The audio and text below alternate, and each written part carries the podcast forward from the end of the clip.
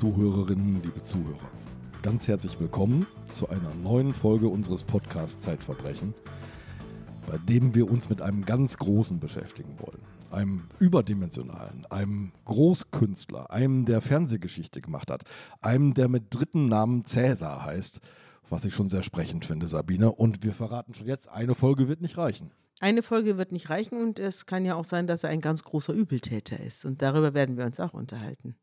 Auch darin hat er überdimensionale Dimensionen. Ja. Aber, aber bevor wir loslegen. Ja, genau. Ich wollte ja, genau. gerade sagen, nie hat das Wort Cliffhanger so gut gepasst wie jetzt. Weil So bevor es. wir anfangen, hast du noch ein neues Heft vor dir liegen. Ja, ich habe ein neues Heft vor mir liegen. Es handelt sich um das neue Kriminalmagazin, das eben gerade vor einer knappen Woche erschienen ist. Diesmal zum Thema die Nachbarschaft. Die Nachbarschaft ist ja ein ewiger Born des Ärgers, des Hasses und irgendwann auch des Verbrechens. Und genau mit dieser Thematik beschäftigt sich dieses Heft. Ich kann daraus jetzt einige Kleinigkeiten empfehlen, aber es ist eigentlich insgesamt ein fantastisches Heft, auch wieder optisch ein Wahnsinn, was da die Artdirektion geleistet hat, die Julia Steinbrecher.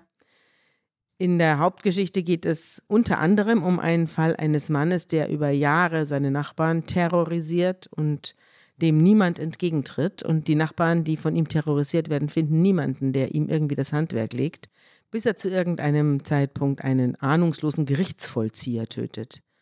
Und dann auf einmal sind alle erschrocken und sagen, ja, wir haben es ja kommen sehen. Eine andere Geschichte, die sehr tragisch ist und aber großartig aufgeschrieben, von unserem Autor Josef Saller mit dem Titel Leben nach Thea.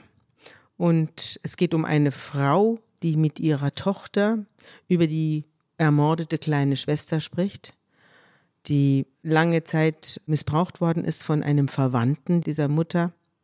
Und die dritte im Bunde, die mit ihnen spricht, ist die Tochter dieses Mörders. Ihr Vater sitzt im Gefängnis äh, lebenslang, weil er das kleine Mädchen umgebracht hat. Und sie spricht mit den beiden Hinterbliebenen dieser umgebrachten Thea. Ich kann die journalistische Arbeit nur mutmaßen, die allein dahinter steckt, dieses Treffen möglich zu Ja. machen. Unglaublich, unglaublicher Aufwand und unglaubliche Einfühlsamkeit hat er da walten lassen, um dieses Gespräch zu ermöglichen. Dann haben wir natürlich auch die kleinen Verbrechen von Ursula Merz. Ja, ich freue mich drauf. Ja. Die Miniaturen. Eine verrückte Reihe über verurteilte Tiere. Früher hat man ja auch Tiere verurteilt, die Verbrechen begangen haben oder das, was man unter Verbrechen versteht. Man hat also zum Beispiel einen Elefanten getötet, der seinen Dompteur zertrampelt hat. Wenn man aber genauer hinschaut, dann hat der Dompteur das auch mit allen Mitteln heraufbeschworen, dass der Elefant ihn zertrampelt. Aber das ist Du meinst, der dann- Elefant war eigentlich unschuldig. der Elefant hat in Notwehr gehandelt, in meiner Meinung nach. Ja. Aber das kann dann der Leser und die Leserin selbst Und demnächst stehen dann Maschinen vor Gericht, weil wir ahnen ja, Maschinen fangen an zu denken, entwickeln ein Bewusstsein Ja. und äh, wir erinnern uns an einen berühmten Computer in einem Film, Hell, Ja. Der eine Das Mannschaft ist- umgebracht Das hat. ist tatsächlich, also wird ja in Juristenkreisen jetzt auch in letzter Zeit mehr und mehr natürlich noch als Fantasie ventiliert, aber demnächst wird es ein Problem sein, wenn ein Computer zum Beispiel beim selbstfahrenden Auto einen Fahrfehler macht, jemanden umnietet, wer ist schuld? Apropos Film, Sabine, wir könnten an dieser Stelle mit unseren Zuhörerinnen und Zuhörern ein kleines bisschen in eine geheimnisvolle Zukunft gucken. Willst du sie mal auflösen? Ja, wir werden verfilmt, Andreas. ja, ja. unser Podcast, also nicht du und ich, wir kommen Wir. da nur sehr bedingt vor, sondern eigentlich eher unsere Geschichten. Unsere Podcast-Recherchen werden in Spielfilme umgewandelt werden und für das Publikum, für unser Publikum, vielleicht aber auch noch für ein anderes Publikum, zu sehen sein. Und zwar auf dem Streamingdienst Paramount Plus. Ein neuer Streamingdienst. Die äh, Leute, die uns verfilmen, sind ganz berühmt. Es handelt sich nämlich um die Produktionsgesellschaft X-Filme. Babylon Berlin, sage ich. Genau. Babylon Berlin kommt aus deren Maschinenraum und jetzt eben auch wir. Und sie haben sich mit jungen Regisseuren vier Folgen rausgesucht. Erstmal für den Anfang, zunächst sozusagen. Ich sage aber jetzt nicht welche. Nein, ich verrate dir nicht, welche es sind. Aber sie haben sich vier rausgesucht und es, im, im Vorgespräch war klar, es soll nicht Tatort werden. Ja, es sollen jetzt keine von einer echten Geschichte inspirierte Tatorte sein, auf keinen Fall, sondern es werden andere Filme, Kriminalfilme, ernste Filme und es wird eine überraschende Verfilmung, ebenso wie unsere Podcast-Folgen hier überraschend sind. Ich habe übrigens mal gefragt, ob wir beide bei der einen oder anderen äh, Aufnahme mal durchs Bild laufen, so als älteres Ehepaar. Ach so, ja. Was sagst du dazu? Das machen wir. Ja. Das machen wir. Und Sie können uns dann So wie ähm, schreiben, ob Sie weißt uns du? gefunden haben. So wie Hitchcock. So wie Hitchcock. genau so. Gut. Ja, gedreht wird auch schon. Und äh, ja, in wenigen Monaten geht's los. Jetzt aber vom Film zum Fernsehen und da tief in die bundesrepublikanische Fernsehgeschichte. Und wenn ich an die bundesrepublikanische Fernsehgeschichte denke, dann denke ich vor allem an einen Augenblick. Bundeskanzler Willy Brandt, ein Schwarz-Weiß-Bild im Fernsehen, und er drückt einen grauen Knopf und plötzlich ist der Knopf rot. Und es ist der Start des deutschen Farbfernsehens. Um diese Zeit herum wird der Mann ganz groß, über den wir jetzt reden wollen, Dieter Karl Cäsar Wedel. Großer Regisseur, erfolgreich mit Fernsehmehrteilern, die Gassenhauer waren. Und hat den Namen Cäsar sehr ernst genommen. Mhm. Goldene Kameras, Grimme-Preis, Bambi, Bundesverdienstkreuz. Dem Mann konnte keiner was und er durfte alles. Und alle Fernsehsender lagen ihm zu Füßen und haben ihm die Schuhe geküsst. So, und jetzt muss ich dich was fragen. Müssen wir jetzt erst, bevor wir diese Geschichte erzählen, nochmal einmal rüber über den Atlantik und nach Hollywood gucken und über Harvey Weinstein reden? Ich würde sagen, das machen wir hinterher. Wir stellen erstmal unsere Gäste vor. Ja, so machen wir es. Wir haben zwei Gäste da, beziehungsweise neudeutsch zwei GästInnen. und das ist Jana Simon, unsere Autorin und Reporterin, und Annabel Waber, ebenso aus dem Zeitmagazin, eine Reporterin. Die beiden haben vor fünf Jahren eine riesige Recherche angefangen, zu der auch weitere Autoren noch dazugestoßen sind. Es war am Schluss eine richtige Reportergruppe, die da losgezogen ist, weil der Fall sich in unglaubliche Dimensionen aufgebläht hat. Aber mit diesen beiden Gästen, die wir heute haben, ging es los. Und ich begrüße euch und frage euch, wie seid ihr damals auf den Fall Dieter Wedel gekommen? Ja, also ich freue mich auch sehr, hier zu sein. Und ähm, das ging damals los. Also man muss vielleicht doch ein bisschen früher anfangen. Also Weinstein, Harvey Weinstein, der große Hollywood-Produzent, das war im Herbst 2017, dass ein Artikel in der New York Times erschien und ein Artikel im New Yorker.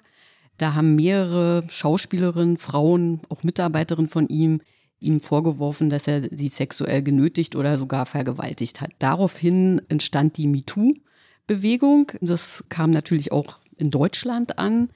Ich und Annabelle hatten beide damit eigentlich nichts zu tun. Wir hatten weder darüber berichtet, über die MeToo-Bewegung, noch hatten wir jemals über Wedel geschrieben. Annabelle hat einmal ein Interview mit ihm geführt am Telefon. Ich hatte nie in meinem Leben mit Wedel zu tun. Dann war es so. Ich habe mal mit ihm zu tun gehabt. Ich Ah, habe ihn ja. mal zu Hause besucht. Kann ich nachher erzählen. Sehr gut. Also wir kannten ihn tatsächlich überhaupt nicht, natürlich als Regisseur, aber eben hatten nie zuvor mit ihm zu tun. Dann kam über den damaligen Anwalt von Gianni Temple. Und Gianni Temple ist sozusagen unsere erste Zeugin. Und über diesen Anwalt kam die Geschichte zur Zeit. Das heißt, wir sind dann, also Annabelle und ich, haben dann einen Termin gemacht, eben mit Gianni Temple und ihrem Anwalt und haben in Berlin uns in einer Kanzlei getroffen. Das war im Herbst 2017. Und dort war dann das erste Treffen. Also ich kann mich da noch ganz gut dran erinnern. Wir saßen in einem großen Raum und Gianni Temple kam da rein und hat sozusagen das erste Mal uns ihre Geschichte erzählt. Und zwar hat sie eben dort erzählt, dass sie 1996, sie war Schauspielerin gewesen, also sozusagen zu dem Zeitpunkt 1996 war sie 27 und da habe eben Wedel sie auf ein Vorsprechen eingeladen und dieses Vorsprechen fand im Hotel Vier Jahreszeiten in München statt. Das hat sie uns erzählt und dort fand dieses Treffen in dem Hotelzimmer von Wedel statt. Ja, na, das war aber nicht irgendein Anwalt. Das war ein ziemlich bekannter Medienanwalt, der viele, viele Prominente vertritt, also gerade Menschen, die im öffentlichen Leben stehen.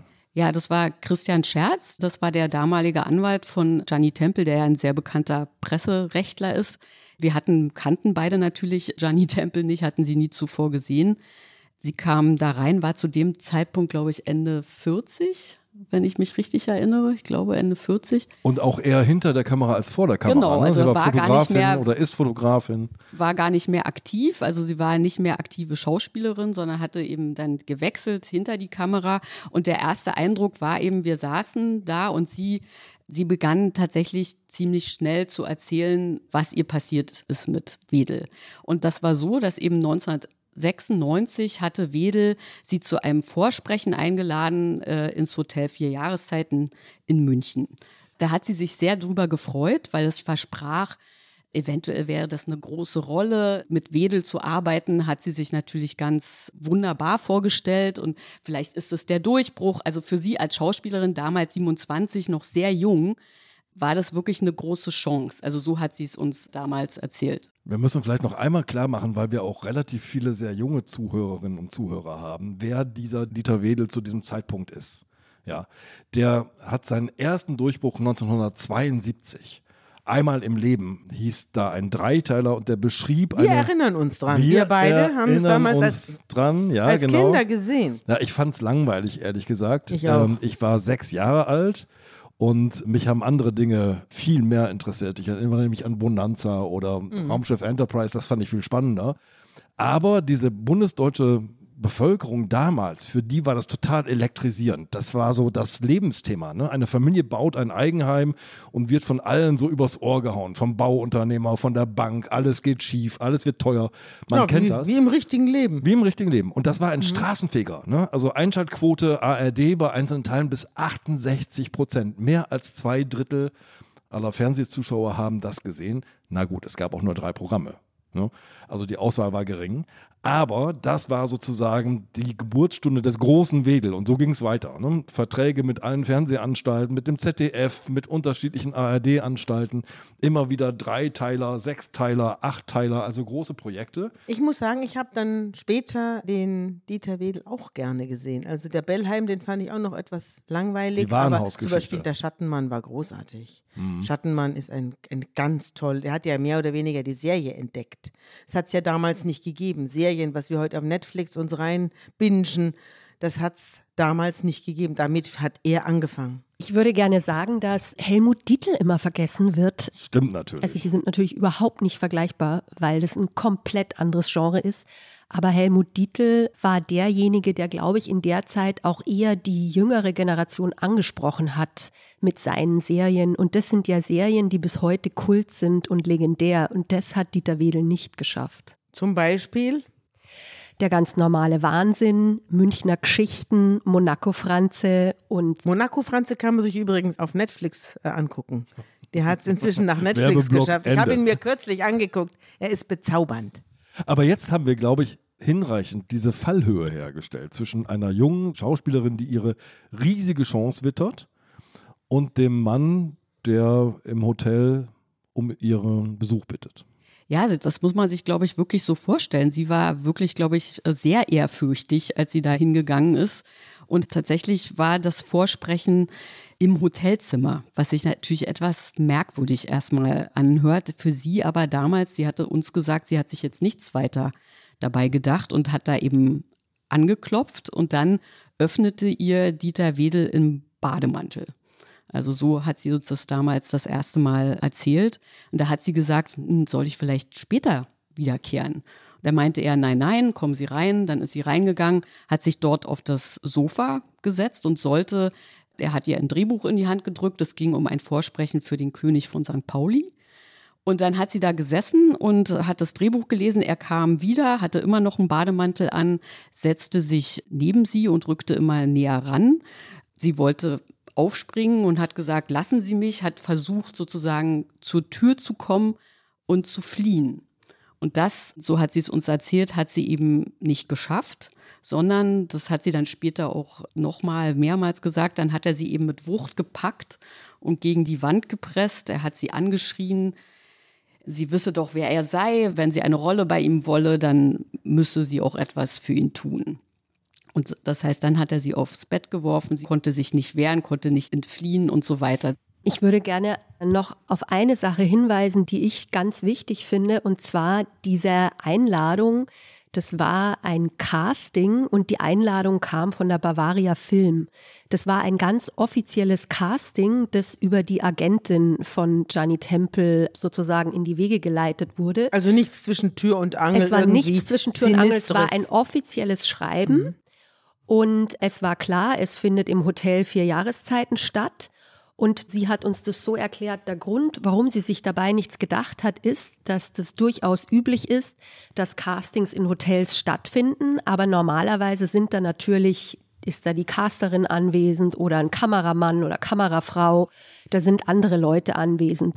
Und die Überraschung war dann die, als sie eben angeklopft hat und er ihren Bademantel aufgemacht hat. Man darf auch nicht vergessen, dass diese Zeit der 90er, also das wurde ja oft später gesagt, den Frauen vorgeworfen und sie haben es zum Teil selber ja auch gesagt, wie dumm war ich, dass ich zu einem Interview in ein Hotelzimmer gegangen bin, zu einem Vorsprechen. Natürlich kann man sagen, warum hat sie das gemacht? Spätestens in dem Moment, wo er im Bademantel öffnet, wo ein Mann im Bademantel öffnet, würde man sich natürlich auch denken, okay, ich gehe da nicht rein. Aber es war eine Zeit, also sie sagt, er habe ihr damals auch gesagt, ja, wir beim Film, wir sind ja auch locker, jetzt kommen Sie doch rein, wir sind doch hier nicht so eng. Das darf man, glaube ich, nicht vergessen, dass auch eine Schauspielerin, wenn sie sozusagen eine Rolle haben wollte, da können wir später dann noch mal genauer drauf eingehen, wie überhaupt die Mechanik in der Filmbranche ist, auch bereit ist, wahrscheinlich sowas, also erstmal darauf einzugehen und sich darauf einzulassen. Wir dürfen uns aber auch nicht so sehr auf den Film fokussieren. Das war auch ein entsetzliches Zeitgeschehen im Nachhinein betrachtet. Ich erinnere mich auch an einen großen deutschen Chefredakteur, der seine Sekretärin nach Hause bestellte und ihr im Bademantel öffnete. Das gab es wie Geschichte. Sand am Meer. Ja. Das gab es wie Sand am Meer. Das war in allen Zeitungen so. Aber all diese Szenen haben, wenn ich jetzt mal als juristischer Laie einmal juristisch nachfragen darf, doch ein Problem. Es gibt keine Zeugen. Es gibt die Frau, die sagt, so war's, und es gibt den Mann. Wir werden nachher darauf kommen. Dieter Wedel hat eidesstattliche Erklärungen abgegeben und hat gesagt, so war es nicht. Der behauptet das Gegenteil. Hattet ihr vom ersten Moment an das Gefühl, die Frau ist glaubwürdig. Das ist jetzt keine Geschichte, hier gibt es keine Rachomotive oder sonst irgendwas im Nachhinein, sondern die erzählt einfach ganz klar eine nachvollziehbare und glaubwürdige Geschichte. Wir antworten gleich auf die Frage, aber sollten vielleicht noch mal kurz den Fall zu Ende erzählen, also so wie sie ihn uns geschildert hat. Und zwar, sie hat es so geschildert, dass Wedel sie eben festgehalten hat. Jana hatte auch schon erzählt, also er hat sie gegen die Wand gepresst. Sie ist nicht mehr rausgekommen aus dem Zimmer. Sie hat versucht zu fliehen. Sie hatte zu uns damals gesagt, ich hätte Karate können müssen, um da wieder rauszukommen. Sie habe dann noch bitte nicht gerufen und Dieter Wedel habe sie dann aufs Bett geworfen und zu ihr gesagt, je mehr sie sich wehre, umso aufregender sei es für ihn. Sie konnte sich bei diesem Treffen nicht mehr hundertprozentig erinnern, wie ihre Kleidung von ihr gekommen ist, aber er hat sie aufs Bett geworfen und hat aber dann auch relativ schnell gemerkt, so wie sie so es uns geschildert hat, dass sie jetzt einfach versuchen will, das so schmerzfrei wie möglich über sich ergehen zu lassen. Und er hat sie dann, so wie sie das schildert, vergewaltigt. Und danach ist sie dann eben heiß über Kopf aus diesem Hotelzimmer geflohen. Also wir haben es vorher schon mal auch angesprochen. Dieter Wedel bestreitet, dass das so stattgefunden hat. Also steht immer Aussage gegen Aussage, ne? bei jeder Geschichte, die wir jetzt hier erzählen. Also da gab es nie Zeugen, die wirklich dabei waren, sondern es steht immer Aussage gegen Aussage. Als wir, Annabelle und ich, das eben das erste Mal gehört haben von Gianni Tempel, diese Geschichte, sind wir raus aus dieser Kanzlei und ich weiß, wir standen da auf dem Kudamm und ich war eigentlich ziemlich ratlos, weil ich dachte, was machen wir denn jetzt mit dieser Geschichte? Also, das ist eine Frau, die uns also doch eine sehr harte Geschichte gerade erzählt hat. Aber wir können nicht mit einer einzigen Frau mit der Geschichte, wo wir noch gar nicht wissen, das muss natürlich komplett nachgeprüft werden, man muss mit ganz vielen Leuten aus dem Umfeld reden. Mit dieser einen Geschichte können wir nichts machen. Damit können wir nicht raus, weil das ist, reicht einfach nicht. Ja, und dann haben eben ich und Annabelle uns wirklich lange darüber Gedanken gemacht, was machen wir das jetzt? Also erstens tritt sie mit Namen auf. Ja, darum ging es auch eine ganz lange Zeit sozusagen. Also uns war, glaube ich, beiden immer klar, wir machen das nicht, wenn die Frauen nur anonym mhm. damit rausgehen, weil das kann man nicht machen. Wenn man Dieter Wedel mit Namen und allem nennt, dann müssen auch die vermutlichen Opfer sich dann trauen, eben mit ihrem Namen rauszugehen, weil sonst gibt es da ein Ungleichgewicht. Dann können wir das, also haben wir uns damals beide gesagt, dann würden wir das auch nicht machen. Und dann ging eben die Frage los, erstmal gibt es überhaupt noch andere oder ist es einmalig passiert? Ja, also und dann haben wir eben versucht, das herauszufinden, haben sehr viel erstmal in dem Umfeld von Gianni Temple recherchiert, um herauszufinden, erzählt sie die Wahrheit. Ja? ja? Also dann haben wir zum Beispiel die Psychologin von ihr getroffen. Also Gianni Temple hat sie der Schweigepflicht entbunden. Da haben wir mit ihr geredet. Der hatte sie diesen Vorfall auch geschildert, schon Jahre zuvor. Dann gab es ein Buchmanuskript auch dort hat Gianni Temple das schon geschildert. Das war auch Jahre zuvor. Dann das war haben, aber nie veröffentlicht das worden. Das war nie veröffentlicht mhm. worden. Die Verlage haben Schiss wahrscheinlich. Aus genau, Angst. aus ja. Angst, weil aus eben Angst, da weil auch schon das beweisen konnte. Genau, also das ist nie erschienen. Dann haben wir dann auch mit ihrem Literaturagenten geredet und mit weiteren. Also es war im Prinzip so, dass wir, ich habe die genaue Zahl jetzt nicht mehr, aber wir haben aus ihrem Umfeld, ich würde sagen, zwischen fünf bis zehn Personen wir haben mit Freundinnen von ihr geredet. Also der Dreh- und Angelpunkt war eigentlich, dass wir gehofft haben, wir können die Agentin sprechen. Denn äh, so wie sie uns das geschildert hat, ist sie aus dem Hotel raus und hat als erstes mit ihrer Agentin drüber gesprochen, hat ihrer Agentin erzählt, was passiert ist. Und so wie Gianni Temple uns das geschildert hat, hat die Agentin zu ihr gesagt, ja, also du hast jetzt zwei Möglichkeiten.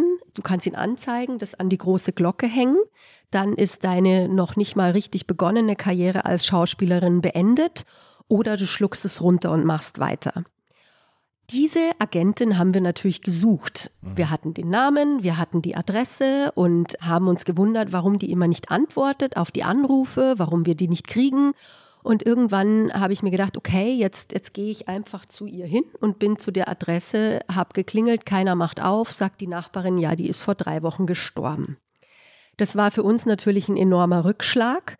Wir hatten aber dann schon noch einige andere Gesprächspartner, Gesprächspartnerinnen, zum Beispiel ihren damaligen Lebensgefährten, dem sie den Vorfall in einer abgeschwächten Form erzählt hat, dass Wedel eben versucht hat, sie zu vergewaltigen und es gab einen Freund, der in LA lebt, dem sie den Vorfall geschildert hat. So wie er gewesen sein soll. So wie er gewesen sein also soll. Also direkt nach dem Vorfall quasi. Nein, oder? dem hat sie ein Jahr später diesen mhm. Vorfall geschildert.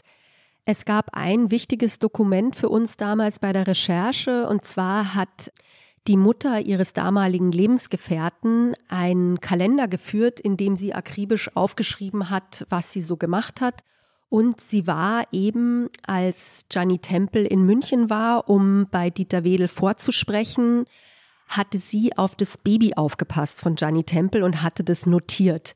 Und daher hatten wir sozusagen auch nochmal ein Dokument, in dem klar war, Gianni Temple hat dann und dann Dieter Wedel in München getroffen. Aber interessant ist doch in diesem Kalender der, sagen wir jetzt mal, Schwiegermama, stehen gleich drei Termine für Treffen in diesem Jahr mit Dieter Wedel. Und Gianni Temple kann sich offenbar nicht erinnern, bei welchem dieser Treffen dieses Ereignis stattgefunden haben, dieser Übergriff, diese Vergewaltigung stattgefunden haben soll. Ist das so ein irritierender Moment in der Recherche oder verfestigt sich jetzt mit eurer Umfeldrecherche so allmählich das Bild?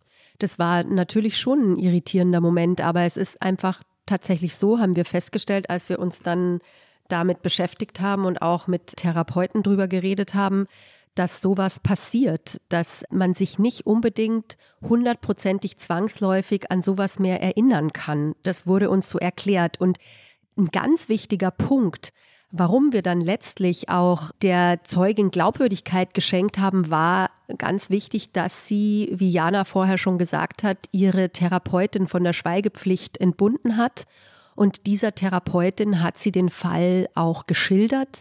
Und die Therapeutin hat uns auch gesagt, dass sie überhaupt keine Zweifel daran hat, dass das so stattgefunden hat. Was ganz wichtig ist überhaupt für die ganze Recherche war, dass wir natürlich immer selber auch uns die Frage gestellt haben, wie glaubwürdig ist die Zeugin. Und letztlich war klar, wir machen die Geschichte dann, wenn wir noch andere Zeuginnen haben. Also das war ein ganz wichtiger Punkt in der Recherche, dass wir weiter gesucht haben. Und ihr habt ja dann auch weitere, und zwar massenhaft dann Zeuginnen gefunden, aber zunächst mal eine weitere. Wie seid ihr denn auf die gekommen? Ja, manchmal gibt es im Leben ja Zufälle und man muss tatsächlich sagen, diese zweite Frau, die wir gefunden haben, war wirklich ein bisschen zufällig, weil Jetzt muss ich kurz ausholen. Ich habe selber mal kurze Zeit in Los Angeles gelebt und habe dort Freunde gehabt und einen Schauspieler kennengelernt.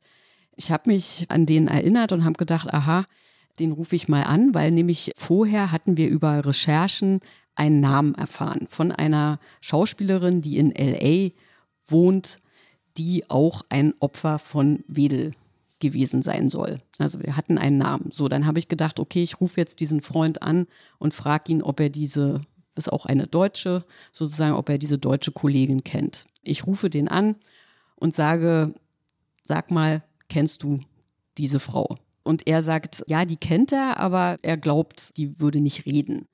Und dann sagt er, was recherchierst du denn? Wir haben uns über den Fall Weinstein unterhalten. Dann habe ich gesagt, ich kann dir nicht sagen, was ich recherchiere, aber es geht um einen ähnlichen Fall wie bei Weinstein. Und dann sagt er, ach, das ist ja interessant, weil letzte Woche war eine Freundin von ihm da, die ihm genau so einen Fall mit Dieter Wedel berichtet hätte. Und dann habe ich gesagt, aha, das ist aber sehr interessant. Mit der Frau würde ich gerne mich mal unterhalten. Und dann meint er, ja, ähm, das könne man arrangieren. Und das war dann tatsächlich Patricia Thielemann, also die zweite Frau aus diesem Text. Dann habe ich die angerufen. Die wohnt auch in Berlin und ist auch keine Schauspielerin mehr, sondern hat ein, ja, ein Yoga-Studio, ist Unternehmerin geworden, also ist eine Yoga-Lehrerin. Ich rief sie an und fragte sie zu Wedel und ob sie reden würde. Da hat sie als erstes gesagt, ja. Sie erzählt mir, was ihr passiert ist. Und dann rief sie, ich glaube, es war ein paar Tage später, wieder an und sagte, nein, sie macht das auf keinen Fall. Sie möchte nicht mit Wedel mehr in Verbindung gebracht werden und sie hat Angst davor, was es für sie bedeutet. Also das war es überhaupt so ein wiederkehrender Moment, dass immer die Frauen Angst hatten, was macht das jetzt mit meinem Leben, wenn ich mit dieser Geschichte an die Öffentlichkeit gehe? Mhm. Und da passiert ja tatsächlich sehr viel. Also sie hatte Angst, das wirkt eben auf ihre Familie, auf ihren Beruf, auf, also auf alles. Sie wollte, sie meinte, sie hat auch überhaupt keinen Grund damit jetzt an die Öffentlichkeit zu gehen, weil sie ist erfolgreich, sie hat ein Unternehmen, warum nochmal? Ja. ja. Und dann haben wir immer, also wir haben eigentlich immer weiter recherchiert und hatten dann ja auch noch andere Fälle, von denen kann ja Annabelle jetzt noch erzählen.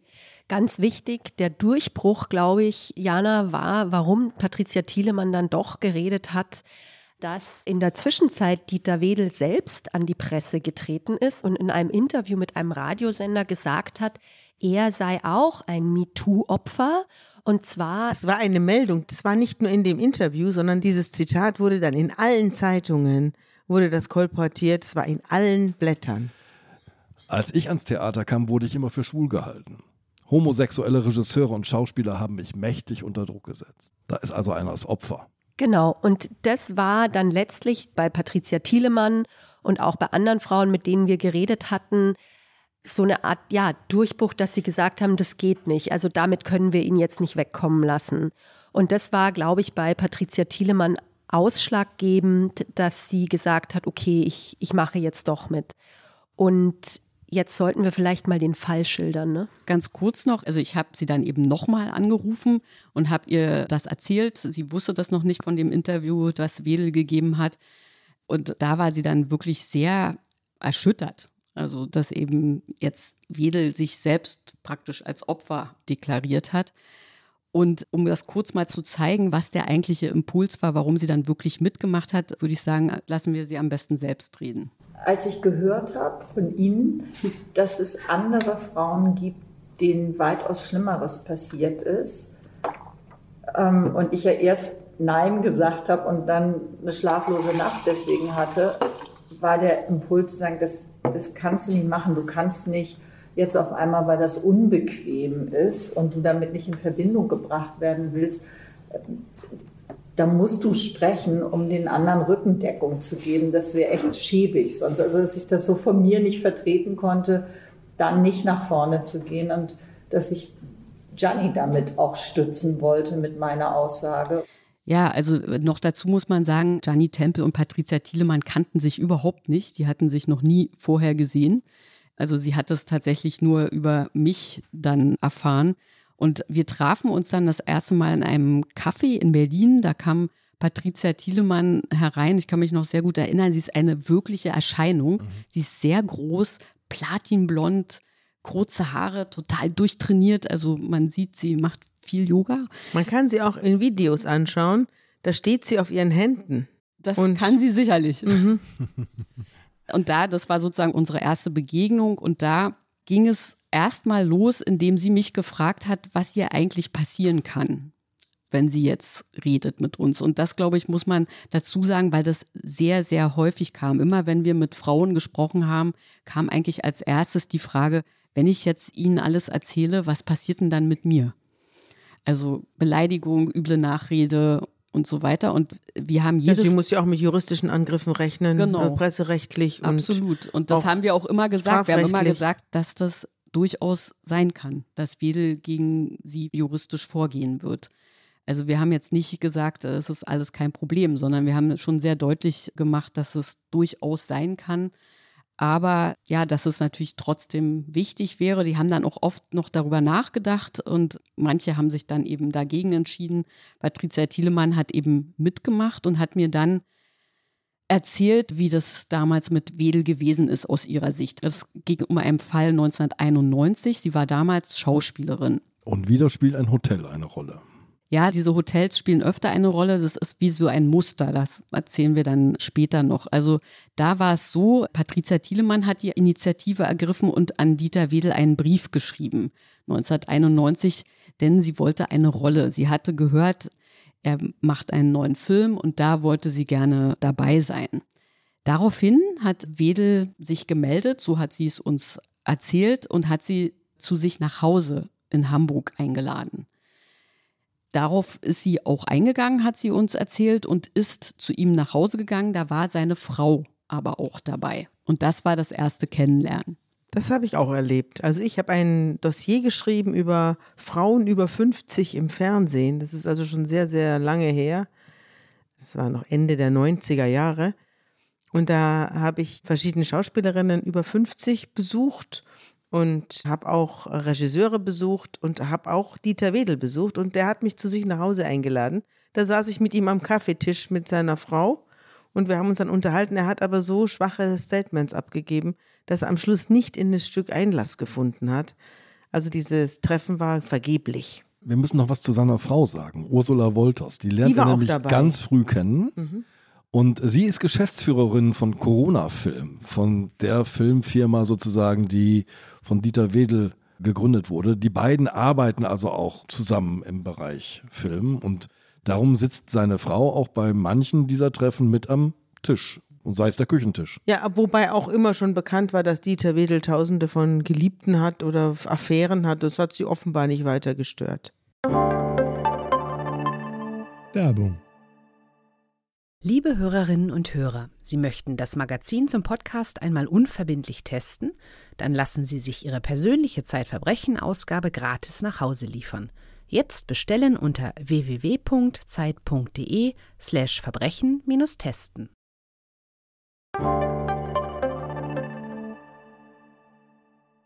Zurück zu Thielemann. Also sie saß eben bei ihm am Kaffeetisch zusammen mit Wedels Frau und das war sozusagen das erste Kennenlernen. Kurz darauf hat er sie dann tatsächlich zu einem Casting bestellt, wieder in ein Hotel und zwar ins Bremer Parkhotel. Man muss dazu sagen, auch Patricia Thielemann hat gedacht, das könnte ihr Durchbruch sein. Ja, also diese Rolle, was auch immer für eine Rolle es sein wird, das könnte die Karriere voranbringen. Sie hat sich auch schick davor gemacht. Ihr Freund wusste davon, dass sie da hingeht und ist dort eben hingefahren. Und auch dort war es dann so, dass, so hat sie es uns erzählt, also man muss ja immer sagen, das ist ihre Version der Geschichte. Dort kam sie an, da gab es keinen Raum in diesem Hotel, also sie traf ihn in der Lobby. Wedel habe dann zu ihr gesagt, ja, ob es in Ordnung sei, dass sie auf das Hotelzimmer gehen. Und da hat sich Patricia Thielemann eben bereit erklärt, hat gedacht, naja, sei nicht so spießig. Sie fand es auch ein bisschen komisch, aber gut, irgendwie beim Film ist das wohl irgendwie so locker, also gut, geht sie mit hoch. Dann sind sie eben zusammen auf dieses Hotelzimmer gegangen. Dann hat sie uns erzählt, sobald die Tür zufiel, habe sich eben sein Gesichtsausdruck völlig verändert. Er habe sie bedrängt, die Bluse aufgerissen, versucht, sie auf die Couch zu werfen. Sie habe sich dabei immer stark gewehrt und hat auch geschrien, dass er aufhören soll. Wedel habe ihr dann den Hals zugedrückt und hat gesagt, er könne ihre Karriere starten oder zerstören.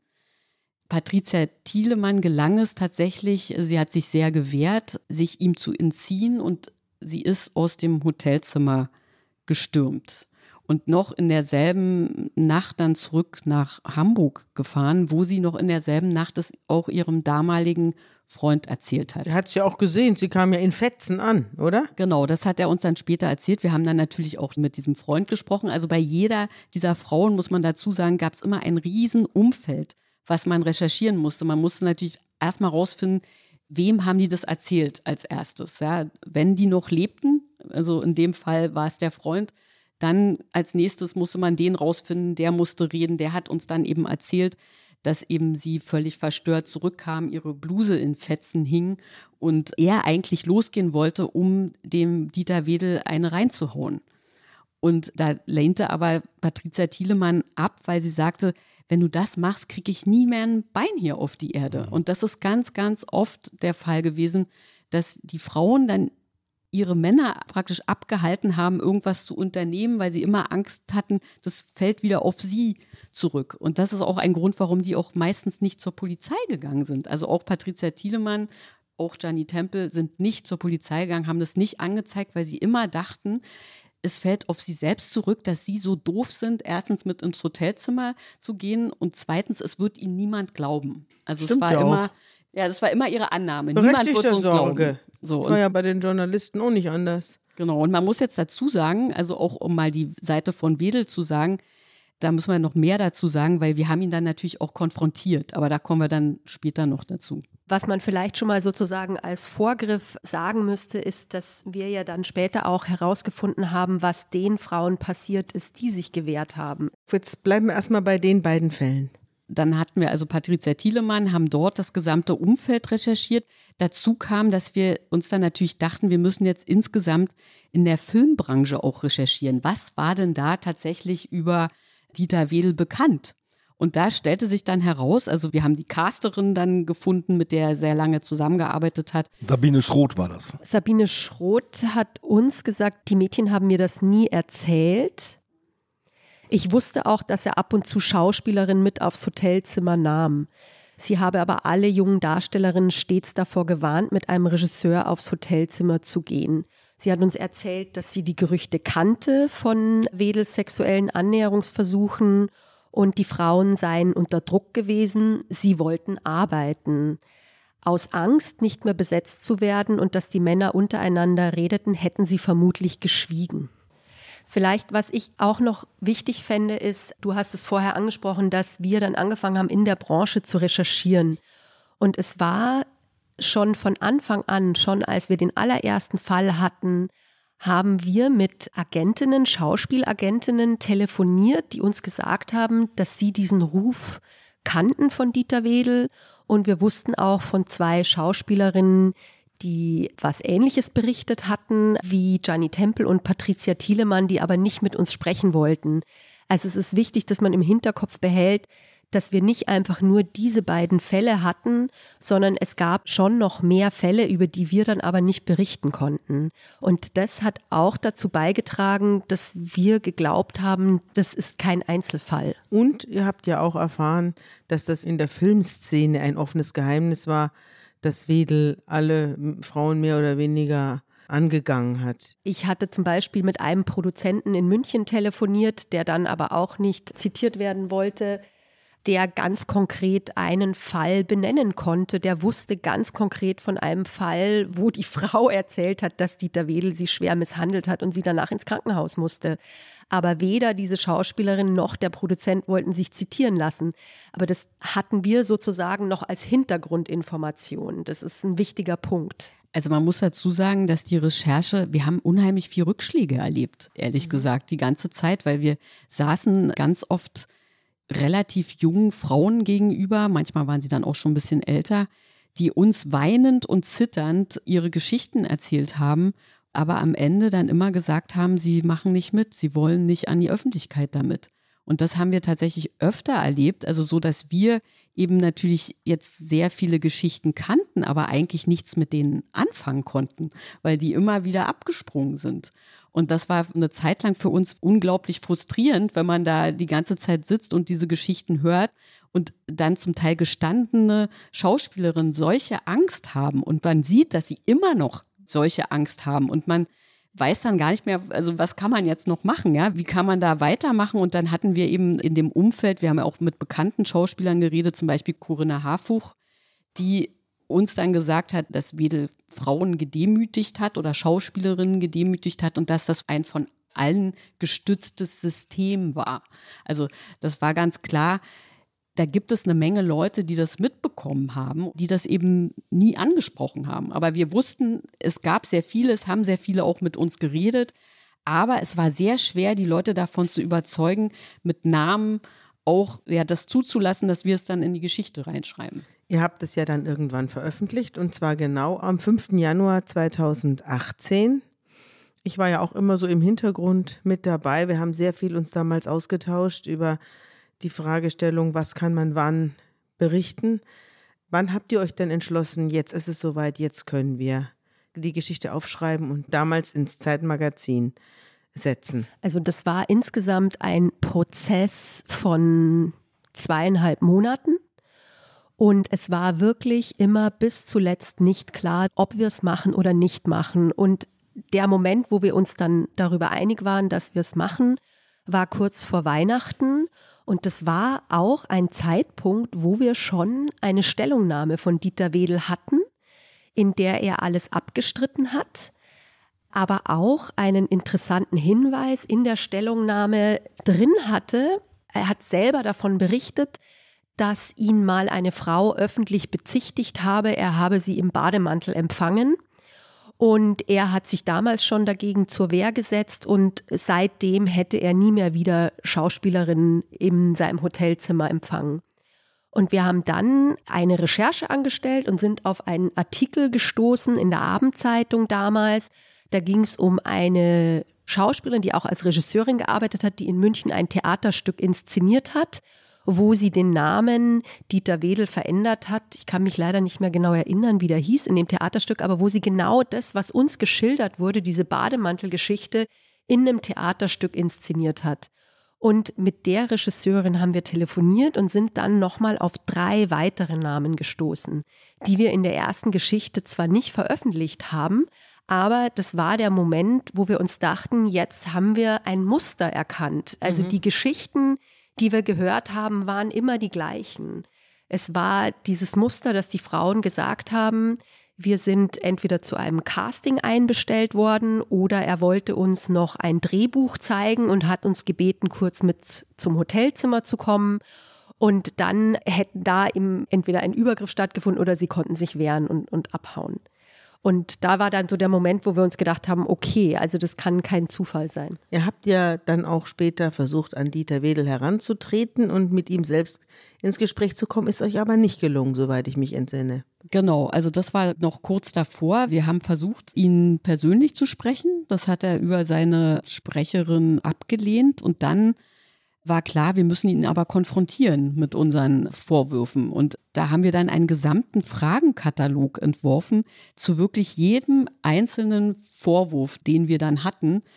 Und dann hat er eben über seinen Anwalt diese Stellungnahme an uns geschickt, wo er wo er eben sagt, dass das alles nicht stimmt. Also er hat tatsächlich sehr detailliert dann auch zum Teil geantwortet, also zum Beispiel, dass er sich an Patricia Thielemann überhaupt nicht erinnern kann, an die konnte er sich gar nicht erinnern, an Gianni Temple konnte er sich erinnern, da sagte er, soweit er sich erinnern könne, hätten sie eine Affäre gehabt. Das heißt also auch damit mussten wir dann wiederum zu Gianni Temple. Und er sei wiederum, enttäuscht von ihr, ne? Er sei enttäuscht von ihr und das heißt also, wir mussten dann wieder Gianni Temple damit konfrontieren. Wedel sagt, er hat eine Affäre mit ihm gehabt. Ja, dieses Zitat klingt erschreckend harmlos. Ich lese das mal vor. Ich erinnere mich, dass ich Frau Temple mochte und mit ihr eine kurze Affäre hatte. Wir haben dann später auch festgestellt, dass auch das ein Muster war, dass wenn es eine Frau gab, die gesagt hat, er hat mich angegriffen, dann hat er gesagt, nee, es war so, sie hat mich angegriffen. Das haben wir dann später bei anderen Geschichten auch nochmal festgestellt. Rechtsanwälte, die dann sagen, Moment, er ist ständig belästigt worden, schon in der Lobby hat sie ihn angemacht und dann ist sie ihm aufs Hotelzimmer gefolgt und so weiter. Ja? Also das war die Geschichte umgedreht. Es war ein wichtiger Aspekt auch, dass Dieter Wedel offenbar, so wie uns das geschildert wurde, auch von Freunden und Mitarbeitern, jedem sofort mit juristischen Konsequenzen gedroht hat. Und das war auch ein Mittel, wie er Leute unter Druck gesetzt hat. Und auf der anderen Seite geht er mit seiner Promiskuität sehr, sehr offen um. Ne? Das ist also fast entwaffnend offen. Er sagt, das ist ja erstens nicht strafbar. Und ich habe mir hier zwei Sätze rausgeschrieben aus einem Buch von Dieter Wedel, vom schönen Schein und wirklichen Leben, wo er sagt, Frauen versuchen, den Regisseur mit ihrem Spiel und ihrer Weiblichkeit zu verführen. Manchmal vermischt sich beides. Oder an anderer Stelle, ich hatte immer zwei, drei, manchmal auch vier Frauen gleichzeitig. Ließ mich eine fallen, waren immer noch genug da, um mich aufzufangen. Also jetzt muss man eine Sache auch kurz dazu sagen. Natürlich gibt es auch Schauspielerinnen und Frauen, die tatsächlich genau ihre Sexualität auch nutzen, um da für sich einen Vorteil daraus zu ziehen. Das haben uns auch mehrere Agentinnen, die hier auch vorkommen in unserem Text, auch bestätigt. Also es ist jetzt nicht immer so, Frau ist gleich Opfer, sondern in dem Fall, gerade wenn man Schauspielerin ist, da geht es sehr ums Äußere. Ja, das ist ein Beruf, wo man als Frau oder als Schauspielerin sehr davon abhängt, auch von der Gunst und vom Geschmack von meistens Männern, eben Produzenten, Regisseuren und so weiter. Und natürlich gibt es da auch Frauen, die das auch einsetzen. Ja, und das war eben genau diese Gratwanderung, dass wir eben versucht haben herauszufinden, wo wurde es eingesetzt und wo eben absolut eindeutig nicht. Und da war ganz klar eben, also für uns in diesen Fällen, die wir hier geschildert haben, haben wir mit so vielen Leuten gesprochen, wie möglich war, dass es eben für unsere Begriffe und was sie uns erzählt haben, dass es eben für uns glaubwürdig erschien. Und man muss vielleicht auch noch kurz sagen, es war ja eben gar nicht klar, wie veröffentlichen wir das. Ja, also da gab es dann noch, da muss man auch noch mal dazu sagen, wann ist Verdachtsberichterstattung eigentlich zulässig? Darum ging es ja und darüber haben wir uns lange unterhalten in der Redaktion mit mehreren Anwälten und so weiter. Und da, ich sage das jetzt einfach mal kurz, diese Punkte der Verdachtsberichterstattung, weswegen wir uns dann auch entschieden haben, das zu machen. Also erstmal Interesse der Öffentlichkeit. Ja. Wedel war auch für den öffentlich-rechtlichen Rundfunk tätig. Zweite, es muss eine sorgfältige Eigenrecherche da sein. Dann, es muss eine Stellungnahme des Betroffenen geben, also er muss mit dem Verdacht konfrontiert worden sein und seine Äußerungen müssen ähnlich gewichtet auch dargestellt werden in dem Text. Das ist zum Beispiel in dieser ersten Geschichte im Zeitmagazin hatten wir ein Doppelcover. Das heißt, auf der ersten Seite ist ein Zitat von Gianni Temple und auf der zweiten Seite ist praktisch die Reaktion darauf von Dieter Wedel. Da sieht man also, wie wir das dann umgesetzt haben. Man darf sprachlich nicht vorverurteilen, das heißt, sehr viel ist im Konjunktiv geschrieben. Und die Schwere der Vorwürfe muss gegeben sein. Also, nachdem haben wir uns gerichtet. Dann gab es auch noch eidesstattliche Versicherungen der beiden Frauen, also von Patricia Thielemann und Gianni Tempel. Also ich erinnere mich, wie wir kurz vor Weihnachten, ich unseren stellvertretenden Chefredakteur vom Zeitmagazin an der Kreuzung getroffen habe, um ihm diese eidesstattliche Erklärung schnell noch zu geben, damit es in Druck gehen kann. Und dann durfte auch niemand dieses Zeitmagazin vorher lesen oder sehen. Matthias Kalle war das, der stellvertretende Chefredakteur vom Zeitmagazin, hat dann die Ausgaben, die schon gedruckt waren, bei sich im Büro versteckt, weil niemand sozusagen die lesen und sehen durfte, weil alle Angst hatten, Wedel geht sofort dagegen vor. Ja, auch hier in Hamburg hingen die Seiten nicht aus, wie sonst immer am Dienstagabend. Genau. Der Artikel ist erschienen, das Magazin ist erschienen und quasi im selben Moment setzt aber auch massive Kritik an der Zeit ein. Ihr stellt da den großen Mann an den Pranger. Auf welcher Basis eigentlich? Und es gab Eingaben, Beschwerden beim Presserat, der aber dann anders entschieden hat und ganz klar gesagt hat, so stellen wir uns das eigentlich vor. Der Presserat hat veröffentlicht, es sei eine vorbildliche oder vorbildhafte Verdachtsberichterstattung gewesen, die die Zeit hier abgegeben hätte. Man muss dazu vielleicht noch zwei Sachen sagen. Das eine ist eine eidesstattliche Versicherung, die außerhalb von Gerichtsverfahren vorgetragen wird, ist eigentlich nichts wert. Also Wedel hat seine ganzen Drohungen nicht wahrgemacht. Wir haben natürlich mit Strafanzeigen gerechnet. Wir haben auch mit Angriffen seinerseits gerechnet. Gegen die Zeit ist jedenfalls nichts erfolgt. Anders lief es mit den beiden Frauen. Dieter Wedel hat über seinen Anwalt an Gianni Tempel und an Patricia Thielemann Unterlassungsaufforderungen gerichtet. Und diesen Aufforderungen sind die beiden aber nicht nachgekommen. Und danach kam dann aber auch nichts mehr. Also Seinerseits keine Angriffe mehr.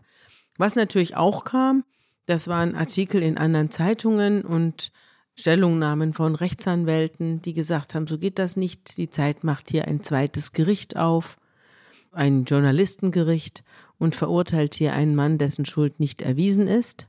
Der Anwalt von Herrn Wedel hat dann noch behauptet, er würde die Zeit auf Millionen verklagen, was aber auch keine Rolle gespielt hat. Das Einzige, was wirklich war, war eben die öffentliche Kritik an der Zeit. Ich habe jedenfalls damals dann auch auf Zeit Online einen Artikel veröffentlicht zu diesen Vorwürfen und habe gesagt, wir haben uns also an die Vorgaben der Verdachtsberichterstattung gehalten. Mehr können wir nicht machen. Wenn Leute zu uns kommen, die diese Vorwürfe schildern, was sollen wir denn machen? Sollen wir das jetzt verschweigen, weil wir einem großen Mann ans Bein pinkeln oder weil die Taten verjährt sind, sodass sie staatsanwaltschaftlich nicht mehr verfolgt werden können? Also wenn wir dieser Logik folgen, dann hätte man auch die Odenwaldschulen Opfer nicht anhören dürfen, dann hätte man die Übergriffe in dem Canisius-Kolleg nicht verfolgen dürfen. Dann dürfte man die Zustände in den Waisenhäusern, den kirchlichen und anders gestalteten, nicht nachkommen. Also all das ist dann verboten und das heißt, die Polizei kann nicht mehr eingreifen, dann soll niemand mehr eingreifen. Ich würde allerdings ganz gerne wissen, wenn meine Tochter auf eine Schule geht, wo die Lehrer sich an den Schülern zu schaffen machen. Also da ist für mich eine Schule mit einer dermaßen finsteren Vergangenheit. Ich finde, da hat die Presse durchaus die Aufgabe, die Bevölkerung aufzuklären, wenn sie hinreichenden Tatverdacht sieht. Und den haben wir damals gesehen. Diese Auseinandersetzung jedenfalls geht ganz im Sinne der Zeit aus. Am 5. Januar 2018 erscheint der Artikel im Zwielicht im Zeitmagazin. Und was danach geschah, darüber sprechen wir in der nächsten Folge, liebe Hörerinnen und Hörer. Und damit der Cliffhanger nicht allzu schmerzlich wird, erscheint diese Folge auch heute. Euch zunächst mal ganz herzlichen Dank. Tschüss, bis gleich.